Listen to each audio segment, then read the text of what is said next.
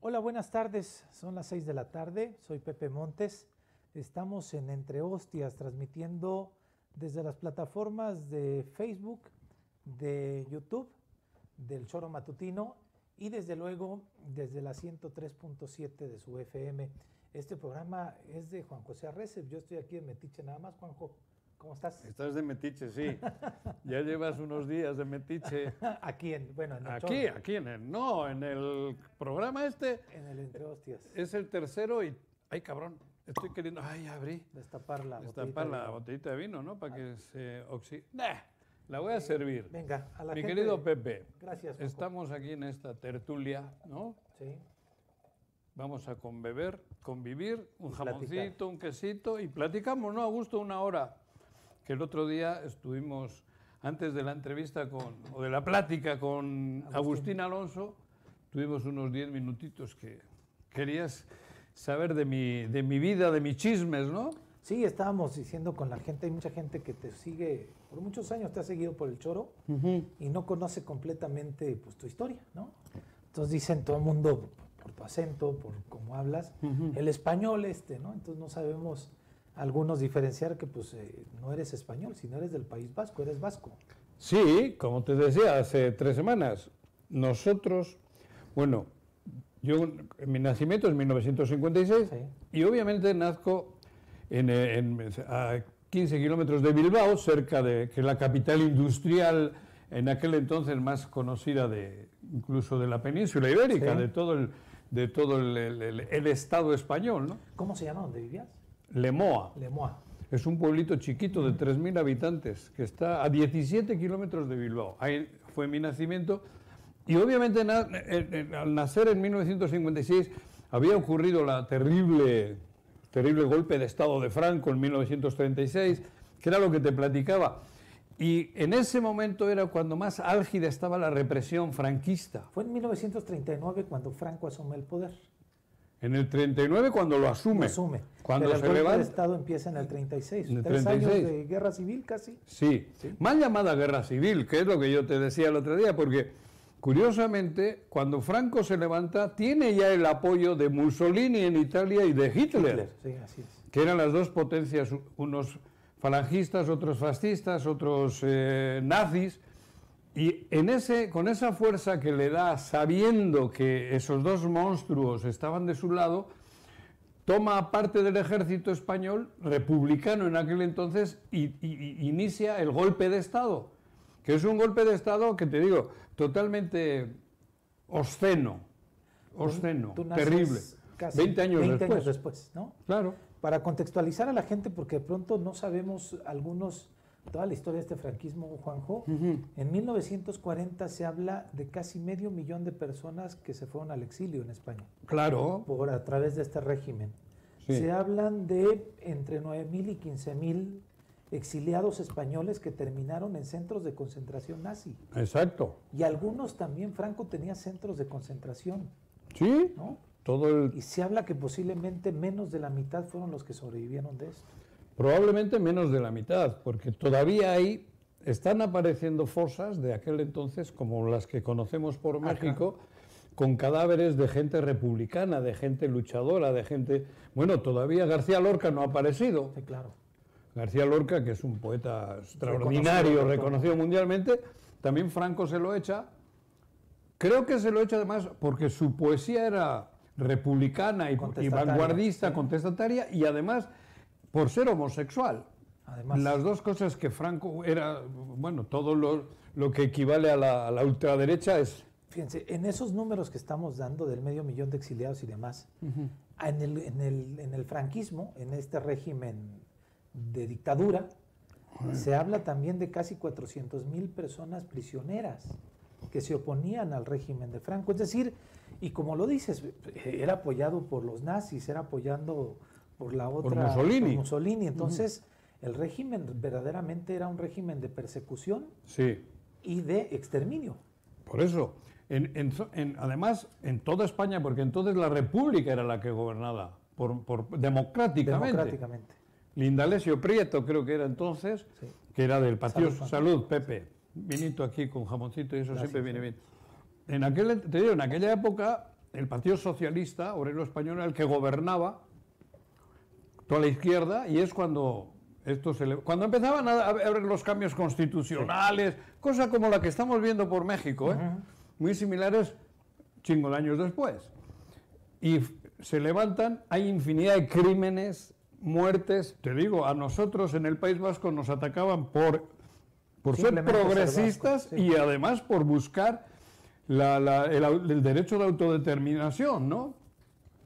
Y, y ahí, ahí en ese entonces, te digo, fusilaban a mis abuelos, fusi- o sea, era llegar y fusilar, llegar y fusilar, Simplemente por no por, por no la- coincidir, o por tener otra ideología, o por simplemente por ser vascos, Sí, por hablar el idioma. Es como una, un exterminio de una etnia, Genocidio. de un este, Sí. porque además, eh, pues el País Vasco tiene orígenes bastante añejos y Sí. simplemente la, la lengua que es la euskera, El euskera, el euskera es la más eh, antigua de, de España, de, Europa. de- de Europa y del mundo. Así es. Es anterior a cualquiera otra de las que se conoce y no se sabe el por qué está ahí en ese punto de, entre Francia y, y España, en los. Pirineos. ¿no? Ajá. Y bueno, te digo, así. Tú naces 20 años después y Mm. cómo es que te empiezan a enseñar tu lengua, tu, idioma. Estaba totalmente prohibido. Sí, La represión era brutal, la Guardia Civil ac- actuaba de manera terrible, detenían, torturaban. ¿Tus padres cómo se llamaban, Juanjo? Juan José y María Amparo. Ok. Mi mamá María Amparo y, y Juan José. ¿Nombres Juanjo- castellanos? Sí, porque estaba prohibido poner el nombre en euskera. Incluso cuando nacieron ellos. Claro, Ok. porque justo en... ¿Cuántos tenían tus, tus padres? ¿Qué edad tenían cuando naciste tú? Ay, cabrón, no me acuerdo. Pues si fueron Bueno, pero 20 sería con 28, 29 años, porque tengo dos hermanas mayores, pero fue un rato chiquito el que estuvo la República. Sí. Eh, La República ya hablaba de libertades para los catalanes vascos y para todos los pueblos que, que conformaban en aquel entonces Galicia, en fin, Andalucía. Y cuando la República empieza a soltar todo eso, incluso ya se hablaba de pasaportes cada uno de su nacionalidad. Es por eso que Franco se levanta desde África. El cabrón estaba en, en África, África. Que, que Marruecos era colonia española. Sí, Y él estaba ahí. Desde África es cuando monta su, su famoso... con los militares. Sí, sí, él era general. Sí, El chaparrito era general. Y por eso te digo, en- en- en cuando me toca nacer a mí, era el momento más de los más difíciles, porque la represión era brutal. El, la- la- el sometimiento era salvaje, ¿no? O sea, digo, y no estoy ¿Tú exagerando. te llamas Juan José porque tu padre quería que te llamaras como él? John Joseba, no. Yo ya, mi segundo hermano, mi último, mi cuarto hermano se llama Coldo. ¿Cuántos hermanos tienes? Cuatro. Las dos mayores son mujeres, luego estoy yo y luego... Y ellos tenían nombre Mis hermanas y yo español, ya. porque todavía no se podía. Es más, te digo, en el rato que fue república, Sí. ahí empezaba a verse ya la libertad. Y los vascos podíamos ser vascos, los catalanes catalanes.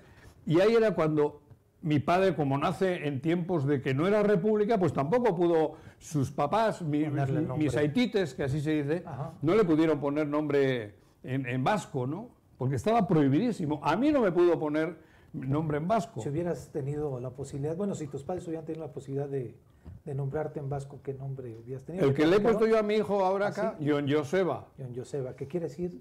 John Juan, Joseba, José. Ah, ok. John Joseba. Sí. Tengo otro que se llama Iratzeder. Eso quiere decir el helecho hermoso, la planta, el helecho Claro. hermoso. Otro tengo que se llama Iraulza, revolución. Iratzeder es el primero, No, Iratzeder es el más chico. es el más chico. Yo tengo dos matrimonios. Sí. De mi primer matrimonio tengo a Ekaitz, que significa tormenta. Y Fíjate en qué época nace, tengo hijos también, que a uno le pongo Ekaitz. él tiene casi 45 años, ¿no? 40 y, del 77 nació mi Sí, sí, primer un hijo. antes, sí, 70, y 47, 40 no, 42 o 43, ¿no? 43, perdón. sí, sí, 43. Y Iraulza, que es más conocido Sí. por acá, que vive en Mérida, él tiene él es del 81 y a él le pongo Iraulza. Iraulza que significa revolución. O sea, andábamos en plena, hasta los nombres significaban mucho para nosotros. Sí, ¿no? tenían un significado especial. Sí, tienen. Nos fuimos para, para acá, pero Sí, nos no terminamos de platicar cómo aprendes el... eh, Bueno, lógicamente en casa, los haitites, mis abuelos y todos, pues eran vascos y hablábamos en, en, la casa. Se hablaba vasco. En, las tabernas, a escondidas, se hablaba vasco. la lengua materna es el vasco. Pero ya salías fuera y te cagabas de miedo. Tenías que tener conocimientos del vasco, digo del, del, del castellano, porque así, así es el castellano, porque si veías a un tricornio, a un guardia civil o, o tenías muchos infiltrados en el pueblo, simplemente para detectar quién estaba fomentando el, idioma vasco en las casas. Entonces, salías a la calle ya de niño. Sí, claro. Tenías que recurrir a hablar el español, aunque lo, hicieses así como balbuceando, ¿no? Mal, mal hablado. Mal hablado. Entonces, en esa, en, esa, en esa situación te vas criando, cabrón. Sales de casa, puta, con, con, con, con tensión, porque ibas a la escuela, el maestro ya era de Franco. Los maestros los ponen eran todos fascistas. el régimen, la escuela, el parvulario, doña Carmina, me acuerdo. Fíjate qué trauma que no me acuerdo ni qué madres, pero sí me acuerdo que uno era José Pinedo, Jospin, el de la primaria, y la de, el parvulario era Carmina. Y te obligaban, o, sea, a golpes. Me, me, dices, Juanjo, en esa parte que es debe ser terrible que fusilaron a tus abuelos. A uno de los abuelos. ¿Qué edad tenías tú? No, yo no había nacido. Ah, no, no, yo no había nacido, yo no conozco. Pero no al mío. O sea, ahí, si, te metes en infinidad de, abuelos, de, gente de mi edad, no los conocimos. Por la represión brutal. No porque hayas estado en un enfrentamiento en la guerra. Porque, llegaban a tu casa. llegaban a la casa y te pegaban paredón. Era paredón. En la puerta de tu casa era paredón, llegaban, no me acuerdo cómo se les llamaba, a los, al, batallón que llegaba de, la falange, eran falangistas, y te sacaban de, les sacaban de casa y ahí en la puerta los mataban, descarmiento. Esto no es ciencia, ciencia ficción. No, no, no, lo que lo he Esto es de la vida real. Escalofrío. Sí, Por muchos desconocemos de pronto el franquismo y nos escandalizamos más con el tema de los nazis. ¿Tu papás a qué se dedicaban? Mi en mi pueblo en Lemoa hay una fábrica de cemento tipo Cruz Azul o una de estas, ¿no? Como la que hay acá en Morelos, incluso, Moctezuma. Es Cementos Lemoa. Y mi papá de niño ya trabajaba ahí, porque casi todo el pueblo eran, teníamos caserío y se dedicaban a la, ¿cómo se tener cuatro vacas y gallinas, conejos, y en la huertita las lechugas y tal, pero eran dos hermanos. Dos hermanos. familia amplia. Puta, eran un chingo. Y entonces, pues, todos a trabajar. En, el caserío se queda uno. A administrar el caserío y a trabajar y a vivir del caserío. Y todos tenían, yo recuerdo que todos comíamos del caserío de alguna manera, ¿no? Pero mi papá de niño empezó en la fábrica de cemento. Trabajador, trabajador, trabajador. Con 13, 14 años ya trabajaba en la fábrica de cemento. Mi madre fue maestra. Ah, caray. Era maestra pero cuando viene el régimen deja de ejercer. No, claro, eso te iba a decir. En, la República sí, pero luego, y ella se dedica a ama de casa. Mi padre en la fábrica y ella en la casa. Y ahí nacimos los cuatro hijos. Los cuatro nacimos en, la casa. Sí. Pues mira, creo que tenemos que hacer la primera pausa ya tan rápido. Qué barbaridad. Pues bueno, vamos a hacer la primera pausa. Salud.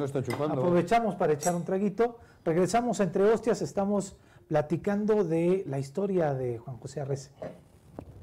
Gracias por seguir con nosotros. Estamos comiendo un queso delicioso, un jamón serrano y degustando un buen vino. Juanjo, estamos hablando de tu historia. Eh, decías que te acuerdas de algunos maestros. ¿Cómo era? ¿Era tu casa, de tu casa a la escuela y a tu casa? Sí. O sea, el franquismo te robó la no, no, no, No, a ver, si nos juntábamos en los recreos y después del recreo los niños, como y jugábamos, jugábamos obviamente, pero la tensión se sentía, o sea, nosotros sí teníamos la oportunidad de jugar por, por, niños, ¿no? Porque por la propia edad, pero se sentía, llegabas a casa y les escuchabas a los, a los aitas, a los papás, platicar, veía reuniones en las casas y crecimos en ese ambiente de sigilo, de sí, de, clandestinidad, ver cómo pasaban papeles, cómo se estaba la resistencia, ¿no? La resistencia. Nosotros jugábamos, nos gustaba el fútbol, nos gustaba pues esos juegos que aquí hemos comentado con Agustín y con Isaac Pimentel y todas las, pinches canicas, y a esconder y a jugar, y a... pero siempre con temor. El temor estaba en el ambiente. Era latente. Muy. Ya ibas creciendo, ¿no? Los padres eran duros.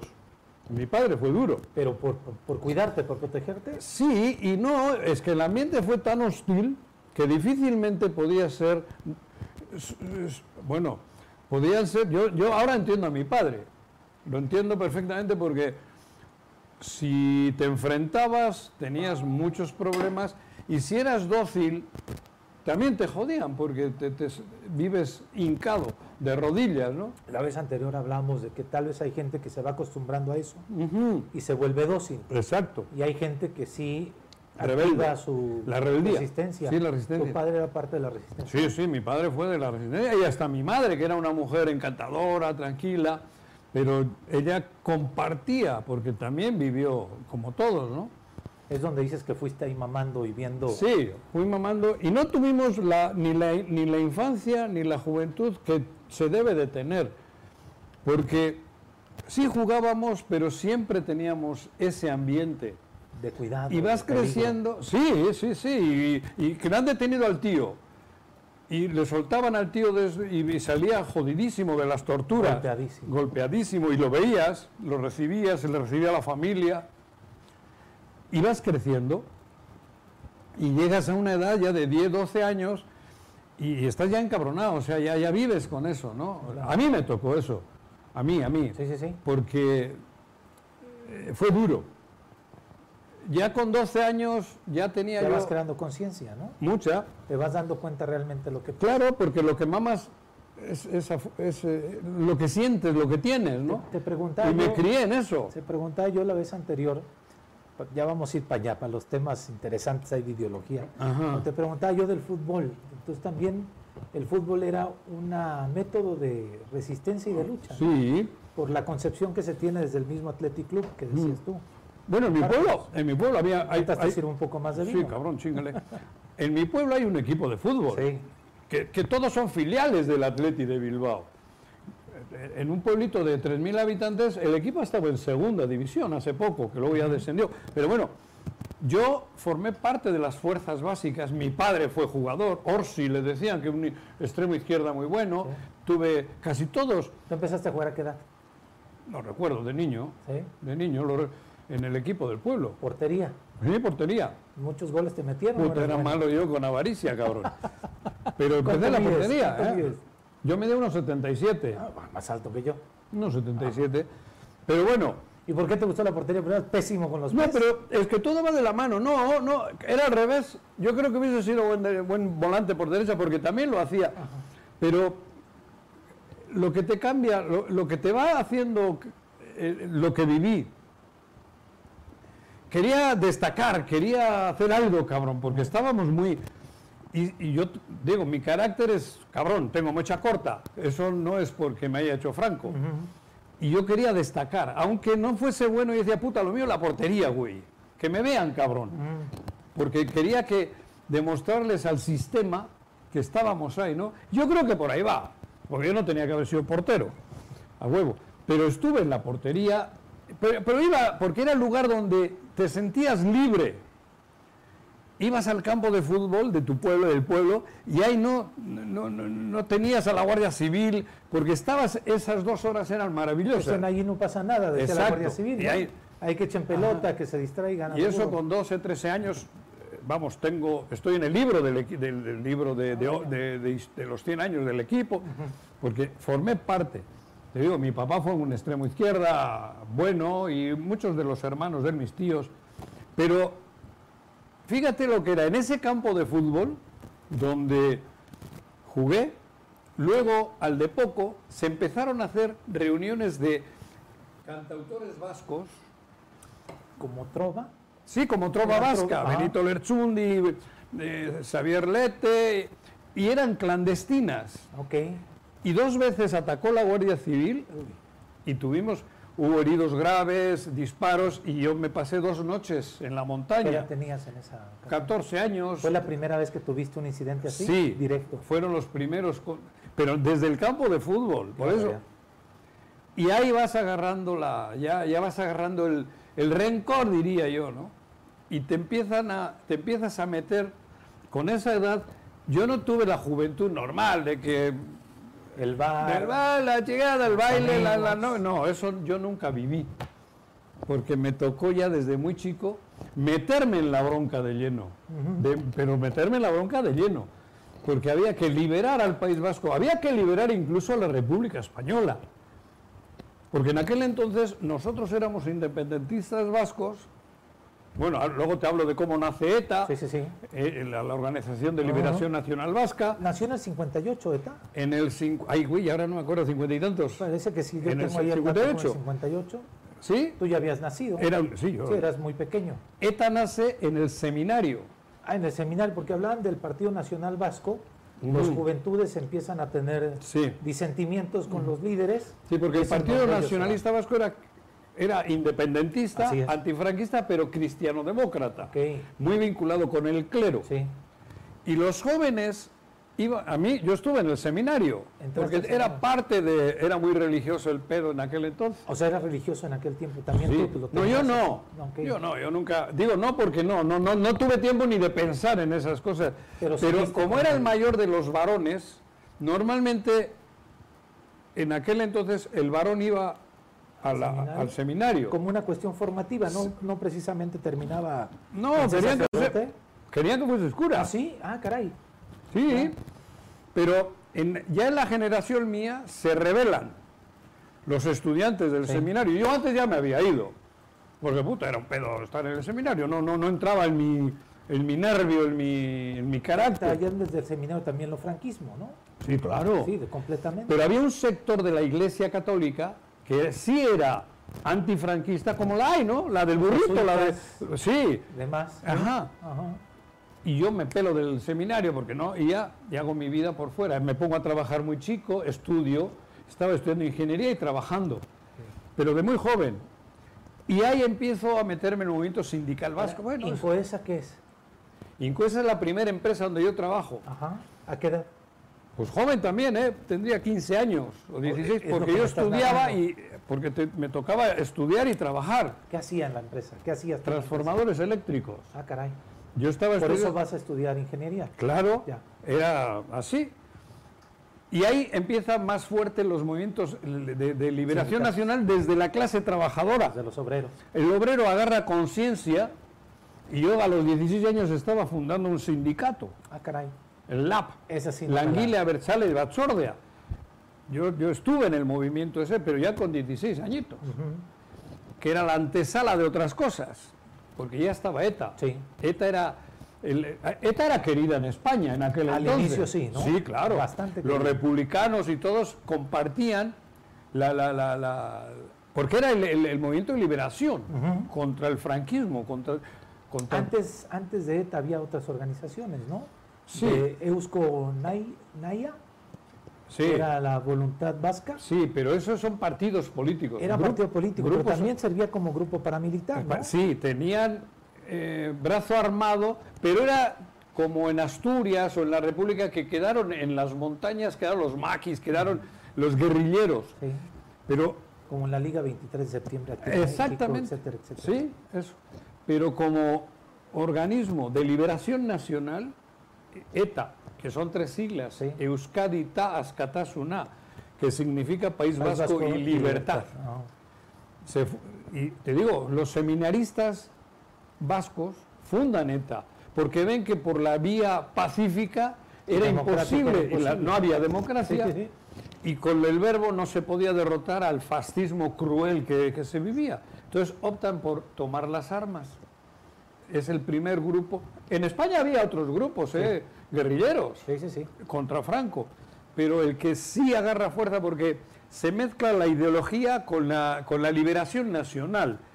Y todos los jóvenes agarramos, Tu primer, tu primer, quizá, contacto con ETA es a través de este sindicato claro, sí, claro, porque todo era un, un conjunto de, de- de- de organismos que en la clandestinidad se reunían.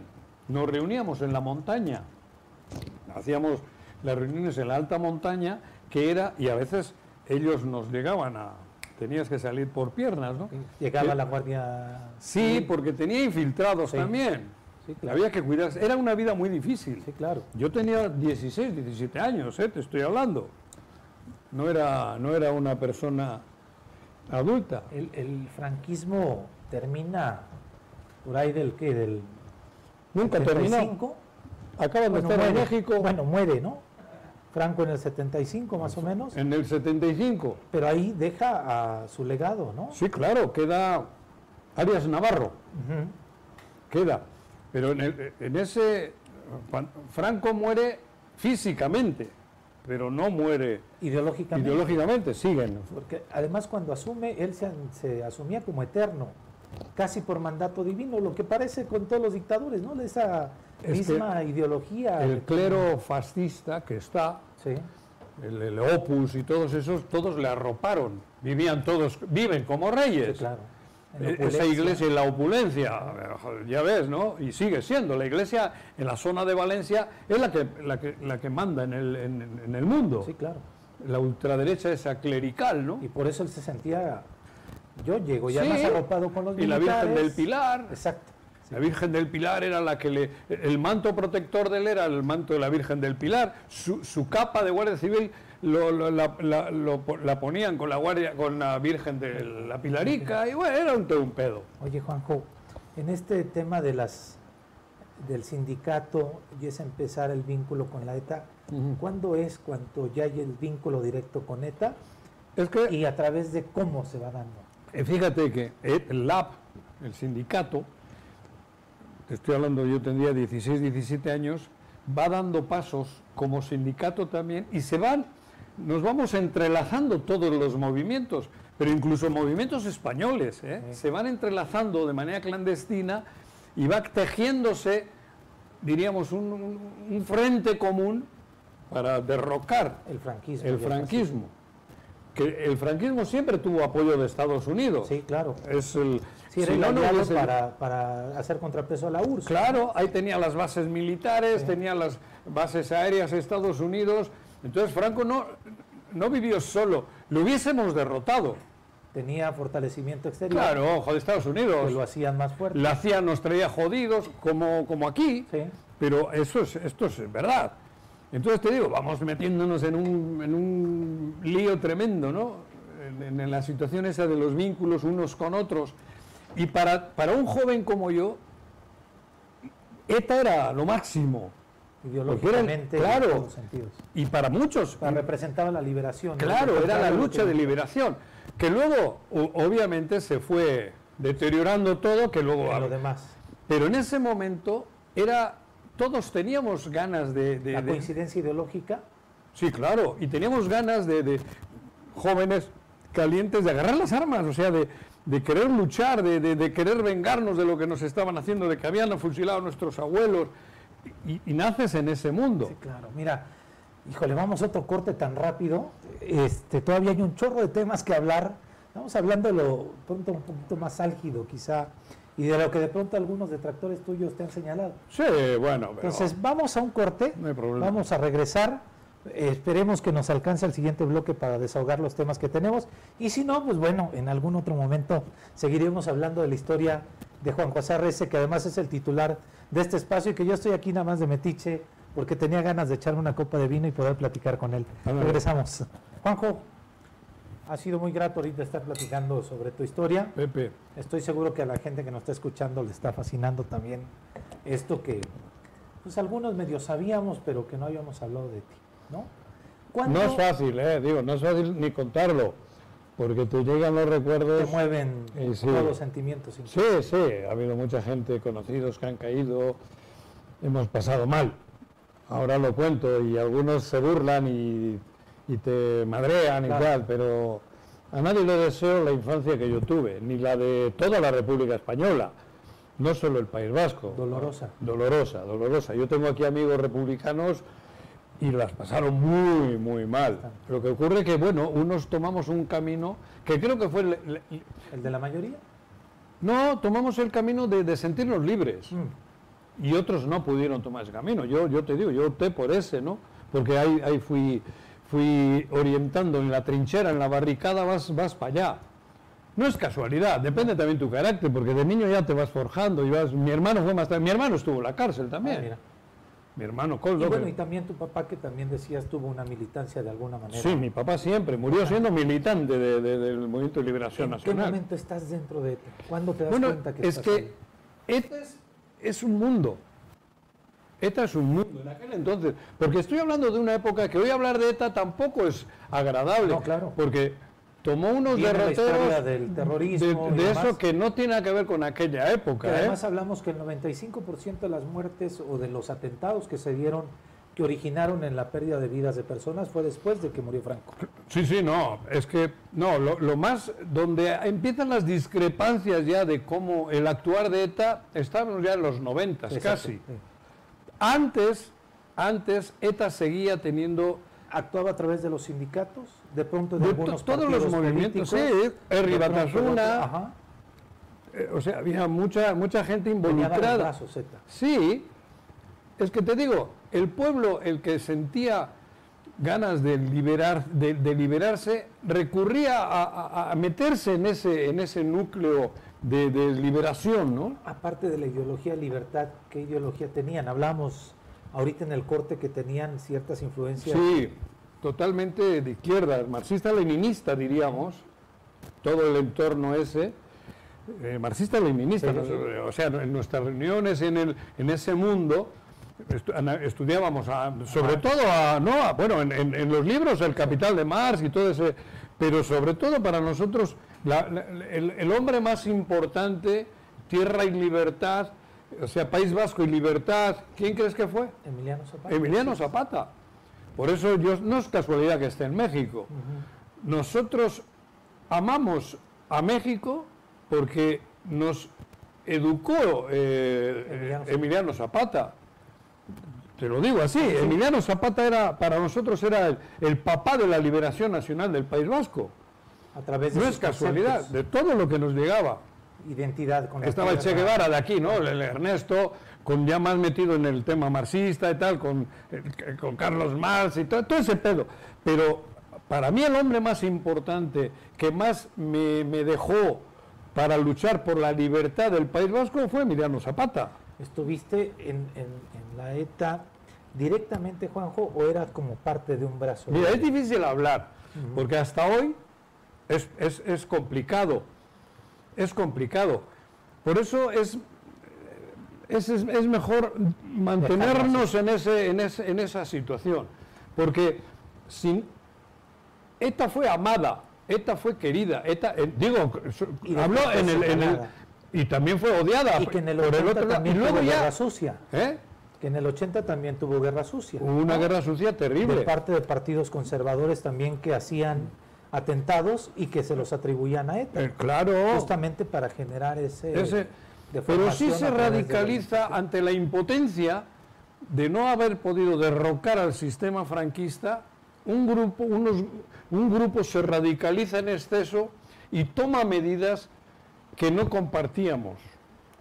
Esos atentados que hubo en las últimas décadas, en la última, antes de la extinción, no compartíamos eso, porque murió gente inocente y nosotros, era selectivo el ataque de ETA en aquella época, en los ochentas todavía, ¿no? Era Militares, policías. Sí, era el enemigo uniformado, el enemigo armado, el que te torturaba. Entonces tú... Quienes representaban esas instituciones. Exacto. Luego ya se radicaliza por la impotencia. Yo creo que hay un momento de impotencia porque teníamos la ilusión vascos, catalanes, españoles, republicanos, de haber derrocado el sistema. ETA hizo un atentado espectacular. El sustituto, el heredero de Franco era Carrero Blanco. Y ETA pega un golpe genial en Madrid. Genial, digo, para nosotros. claro. Porque a pesar de ser el, todopoderoso, ETA atenta contra él, dinamita una calle y vuela su carro todo blindado, lo, vuela hasta la se queda en un palacio entero, vuela por arriba del carro y muere, que era el sustituto. Ahí la gente celebró, pensando que era el primer paso de la, eh, de la y no fue así. Porque el, Estados Unidos y la Europa conservadora protegió. Tenían más miedo a una España republicana y de izquierdas que que Franco mantuviese el sistema político. Le tenían más miedo, hablaban de una Cuba, hablaban de, una república española de izquierdas, de, bueno, que era de izquierdas. Entonces, eso evitó que cayese el régimen franquista. Y poco a poco había grupos armados españoles, el FRAP, el, Grapo, así recuerdo algunos, que eran republicanos, que también luchaban y se fueron radicalizando. Es donde... fueron llevando ahí donde ya no coincidiste. No, porque yo no concibo un atentado en la vía pública donde pueda morir gente. Bueno, que yo no comparto ya que haya muerte. La violencia. Ninguna violencia. En aquel entonces entendías la violencia porque era defenderte contra la violencia, que así interpretaba. Había un régimen que atentaba cruelmente contra tu vida y la forma de respuesta. La autodefensa, ¿no? Juanjo, ¿tienes cuántos años? 65. 65. Voy a hacer cuentas, espero me salga no como a otro personaje. Ay, güey. ¿No? Este, Yo no jugué. Tu hijo tiene 43, quizá, el mayor. Sí. Entonces tenías tú como 23 años cuando nació él. Sí. ¿En algún momento vinculaste tu familia? Bueno, vinculaste, llevabas a la par tu familia y tu activismo. No, yo andaba fuera, me tocaba andar fuera ya. Yo no vi cuando nació mi hijo. Yo ya andaba fuera, me tocó viajar por muchos países para... ¿Te casaste? Me casé, sí. Mi, la mamá de... ¿Fuiste perseguido sí, después de esto? Sí, claro. por eso tuviste que... Fuimos, fuimos perseguidos, la familia, sí. Tengo los dos hijos grandes que les tocó, les tocó sufrir, les tocó vivir, pues lo que pues venían detrás mío. O sea, cuando conociste a tu pareja, ¿cómo se llama tu expareja? Maribí. Maribí. Estabas, ella también era militante. No, no, no, ella era simpatizante como la mayoría. Bueno, creo yo la mayoría. Ella también su familia sufrió mucho. Ella es prima hermana de Javier Aguirre. Ah, caray, del País Vasco. Del Vasco, Javier. Los papás de Javier también tuvieron que salirse de allí. Eusebio y Mari Carmen eran luchadores vascos en aquella época. Y ellos vienen a México huyendo, son de los que huyeron de Franco. Eusebio se llamaba su papá y Mari Carmen, Javier Aguirre, el famoso... Sí, el entrenador de Monterrey, no, le está, no, le está, yendo tan bien en Monterrey, pero... Es medio güey. Bueno, este, entonces sí, o sea, te animaste Buen a amigo, eh, Javier, eh, Buen amigo. Te animaste a tener familia. Sí. El amor existía dentro de la revolución. Claro, hombre, joder, cabrón, tampoco nos la cortamos. No, pues es que, es que los revolucionarios son los que más sienten. No, sí, eh, no, es, no ha sido fácil, no ha sido fácil ni para mis hijos. Sobre todo el mayor, de Kaitz, a él le tocó sufrir mucho también. Sufrir no, no físicamente, pero sí ir viendo un poco como yo vi lo mío. ¿Sales de España, bueno, sales de ahí, del tu país vasco, ¿en, qué, ¿en qué año? Joder, ya hace años, ya ni recuerdo. Yo llevo treinta y tantos años en México. ¿Tienes en México? Yo escojo México, afortunadamente, porque sabíamos que aquí había tierra de libertad.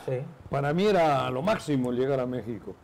¿Llegas hace 30 años? No, 30 y, en el 87 me instalo en Querétaro trabajando, eh, cuidado, ah, no, Querétaro, ya, chambeando, digo, era, venimos con una empresa para trabajar y, de ahí para acá, aquí estamos. ¿Ahí te involucras directamente al fútbol?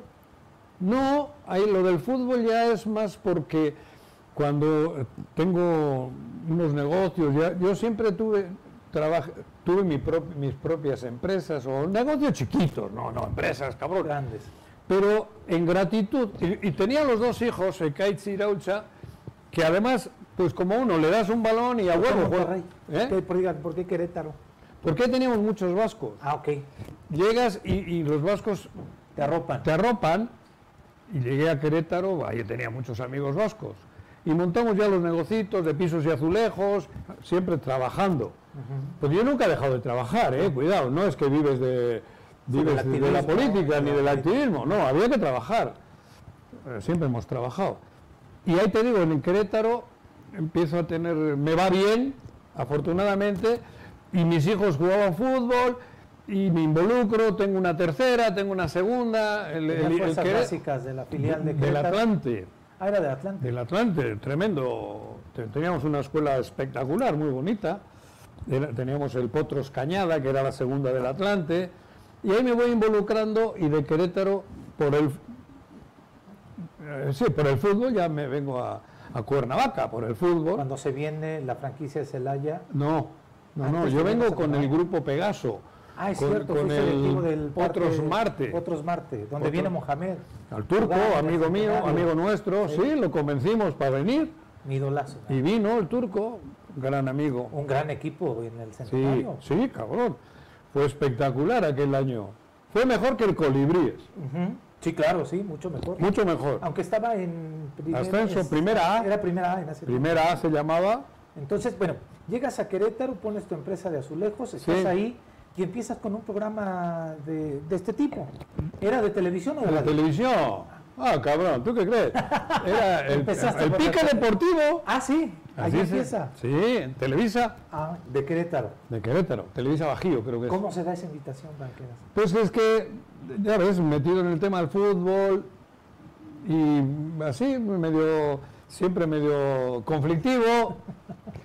Y empezó y pegó. Conducía con otro ¿Transmitías chico que todos los días? de dos a tres. Competíamos con José Ramón Fernández, me Ah, acuerdo. ¿Qué tal? Tenían- José Ramón a nivel nacional. Sí, sí, ay, claro. Era Competíamos, no, quiero decir que coincidía Bueno, las horas. era. Imevisión. Pero mira, eh, que en tiempo, ¿sí? ¿Cómo se llama el No de sé si era Deport- Deporte B. No, A las No, mediodías. porque Deporte B era los, los fines de domingos, semana. no era otro. No, no sé si... Pero tenían. Sí, sí. Y así me fui metiendo, me relacioné mucho con el tema del fútbol y al final Y fue... te relacionas con el tema de fútbol y te vienes para acá, a Cuernavaca, con el Potro. Sí, porque viene la devaluación de diciembre del 94 con Serra Puche y se van jodiendo. Yo traía pisos y azulejos de Europa y, y vino la crisis aquella fuerte y poco a poco pues se fue jodiendo el negocio. Pero sí me quedo y me, me involucro tanto en el deporte, en el fútbol, que, que me quedo con, con el grupo Pegaso, en la dirección deportiva. Y te vienes para acá. Sí, Pero me antes- separo de, de mi primer pareja, de, de Mariví. En ese tiempo, en el 90. Sí, ver, eh, fue difícil. Ninguna separación es agradable, No, claro. Y fue duro, fue duro. Ahí también mis hijos, pues, sufrieron, una- cabrón. Una. Ya vengo acá, a los años conozco a Nayeli, Antes tengo de dos venir para acá, Ujú. Tú eres un chismoso, sabes mucho, cabrón. chavitos de la calle. ¿Tenías un Ah, orfanato? sí, ¿Era un cómo no. orfanato o qué era? No, mira, con el en Querétaro hicimos un proyecto muy chingón con el grupo, con Danone. Y al- el padre Chinchachoman Ah, claro, tenía los. Chinchachoman. Sí, Los chavitos de los la chavitos, calle. ¿cómo era? Era un padre muy particular, con una barba Sí, yo lo conocí Con mucho. un lenguaje igual del florido que el tuyo. Es, eh, puta, creo que me enseñó. Creo que más, sí, yo creo que sí. más. Sí, pero yo lo Y conocí con mucho. Una, con una realidad bien cabrona con los niños de la calle. ¿Cómo se llama la fundación? Ay, recuerdo, fíjate que yo recuerdo bien al padre Chinchachoma, que murió ya hace algunos años, pero Ay, era bueno, un ejemplo sí, padre sí. de... Fíjate que en Querétaro los alemanes crearon otra casa, o el Oasis del Niño, cuando el Mundial. Sí. Ellos la, la sede tuvieron en, ¿Del en- 86? en la- el Mundial del 85, ¿no? 86. Fue en 70 y en 86. No, no, 86. 86. Ellos, en gratitud, crearon una fundación espectacular, los niños de la, ca- del Oasis del Niño. Y ellos, la Federación Alemana lo mantiene poca mira. madre, tiene un chingo de niños. ¿Todavía? Todavía, sí, Ah, sí, eso va a ser de por vida. Sí. Y yo tu- tuve la suerte de traer a Beckenbauer, Rudi Feller, Rummenigge, Estrellas de Todos- Alemania. Con la escuela que yo tenía de fútbol del Atlante.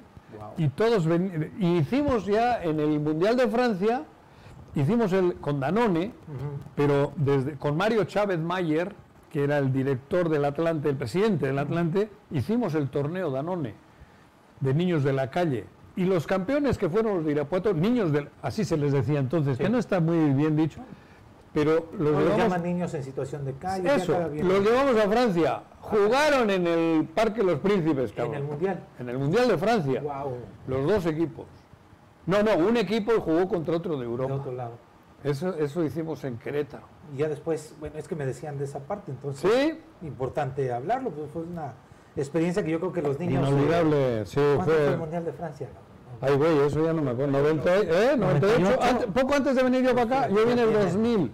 Ya tienen bastantes añitos. Sí, y por seguramente ahí. es un recuerdo inolvidable. ¿no? Tengo fotos de todo eso con, todos estos jugadores. que Venían a la escuela, a, la- a mi escuela de ahí, Rumenigen. y Te, estos- te vienes para acá, ya con tu divorcio, Sí, en ese momento estaba el divorcio feo con Maribí.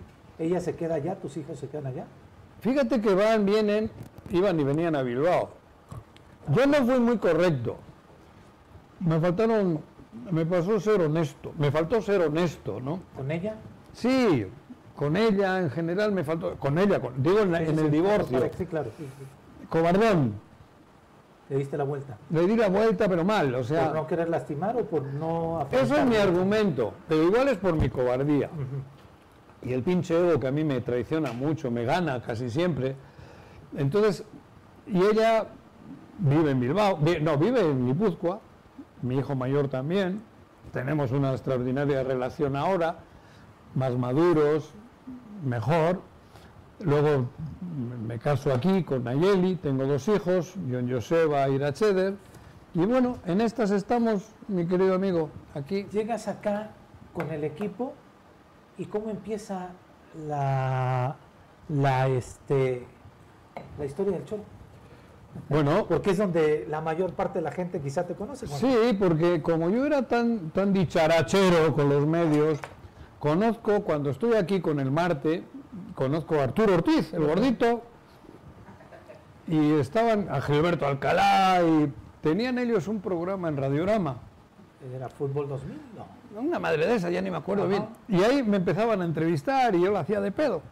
En casi el- en- tenemos que ir, pero pues déjanos, eventamos Sí, hay los que tener. traguitos. Claro. Y ahí comienzo a tener una extraordinaria relación con Arturo, mm, digo, y a- primero incursionamos, compramos tiempos en Radiorama para hacer deporte. Ok. Yo me voy a Playa del Carmen, andaba así medio despistadón, disperso. No, no veías como que aterrizabas aquí en No, con el divorcio, con la ahí andaba yo en una vida muy de medio medio gigoló, cabrón. Con- quemaba la tarjeta de Sí. crédito. Y fui a Playa del Carmen, involucrado en el fútbol. Allí conozco a Petricho, Petrichevich, o no sé cómo se llama. Y también ahí anduve haciendo pinitos en el fútbol, con el, con el que hoy es gobernador, con Carlos Joaquín. Él, él era el, fue alcalde de Playa del Carmen. Ahí hicimos Con cosas. el Inter de Playa del Carmen. El Inter vida. Playa del Carmen de tercera lo subimos. Sí, sí. Ahí colaboré y Gustavo Díaz Garcilaso, cabrón amigo Ah, mío. claro. Y te digo, de ahí es- eh, iba y venía, iba y venía de Playa del Carmen a Cuernavaca y me gustó Cuernavaca. Pero andaba ahí muy, muy perdido, Disperso. muy disperso. Y es cuando con Arturo Ortiz, en una peda, bueno, yo tomaba vino y Arturo leche. Arturo Ortiz tomaba leche, güey. Yo creo que A las ya 3 de la mañana tuvimos que la leche. buscar una, la leche de vaca, Sí, digo, claro, güey. ¿no? Ah. Sí, yo no he dicho de Y tuvimos que ir a un Oxxo a buscarle, un- no, no sé si había Oxxos, bueno, una tienda a buscarle su lechita, güey. Y ahí decidimos comenzar con este proyecto. El choro lo puso este amigo Giorgi, le, le buscó el nombre, Arturo el productor, Viridiana era una niña, y ahí yo le- Ray Cárdenas ayuda un poco. Ray Cárdenas, ¿cómo no, cabrón? Eh, Pedro Alberto Cárdenas, joder, nos hizo todo el vestido, esto del choro, Marcaron. los giles. Marcaron época, Juanjo, en la radio. Hicieron un extraordinario producto del que todavía sigue vigente. Eh, ahora ya no estás tú al aire, pero... No, pero estás tú. pues sí, pero, pero pues no es lo mismo, cara. No, no es lo mismo, más, lo mismo no es. No, claro. Eso es, eso es a huevo, ¿no? Pero creo que cada uno tiene su, su toque, yo tengo el mío, Sí.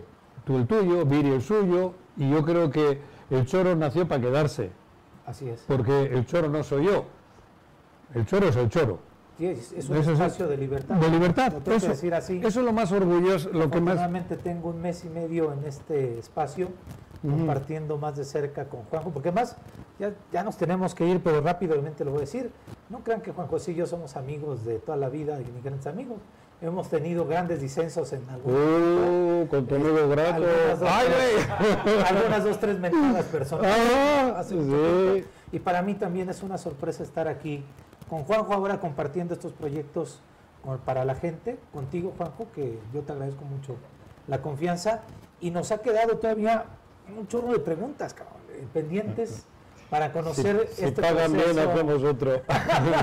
para conocer este proceso del choro y ahora también esta pues esta etapa de expansión de, esta casa productora, porque así ya lo decimos, porque estamos haciendo otros, otros productos para la gente. Sí, yo tengo, yo soy de mecha corta y afortunadamente me voy dando cuenta que el ego no nos lleva a ninguna parte.